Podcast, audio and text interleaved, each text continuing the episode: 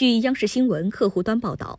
目前美国各地医疗系统遭受奥密克戎毒株扩散带来的新一轮疫情猛烈冲击，病床告急，大批医护人员染疫隔离，人力普遍紧缺，全美各地不得不采取多种手段填补人员缺口。加利福尼亚州公共卫生部上周末发布一项防疫指导意见。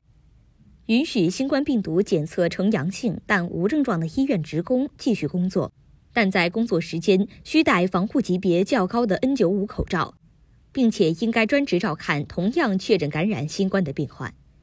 加州公共卫生部说，新政策意在缓解州内医疗系统严重人力短缺。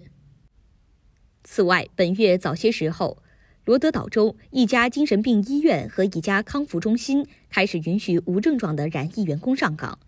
在亚利桑那州最大城市菲尼克斯地区，一家运营多家医院的医疗保健公司在给职工群发的备忘录里写道：“那些因感染新冠病毒接受隔离但自我感觉身体状况适合工作的员工，可以申请返岗。”尽管目前还没有实施，但未来数日或数周内可能需要采取这一措施。除了允许无症状或轻症的员工带病毒工作，一些医院还在寻求外援。蒙大拿州的比林斯诊所近期聘用了来自菲律宾、泰国、肯尼亚、加纳、尼日利亚等古国的二十多名护士，定于今年夏季让他们全部到岗。未来还可能聘用更多外籍护士。设在佛罗里达州的阿文特医疗专业人士协会替包括比林斯诊所在内的美国医院招聘外籍护士。协会记录显示，一般情况下有八百名护士的招聘需求需要处理。不过，眼下医院委托聘用护士的需求已多达四千多人，而这仅仅是这一家中介机构的量。此外，美国至少有十个州已调配国民警卫队成员支援人手紧缺的医院。美国加利福尼亚州几天前发布新防疫指导意见，允许新冠病毒检测阳性但无症状的医院职工继续工作，在美国国内引起了极大关注和讨论。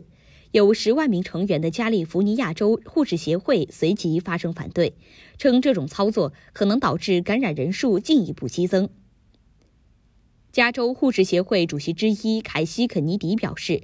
新防疫指导意见表明，州长和州政府卫生官员将医疗保健企业的需求置于病患与员工的安全之上。许多工作在一线的医生也对新防疫指导意见表示反对。美国加利福尼亚州医生乔吉特·布拉福德表示：“我们这个行业原本是为了照顾他人，这是最基本的。现在因为人手不够，却将病人置于潜在威胁当中。”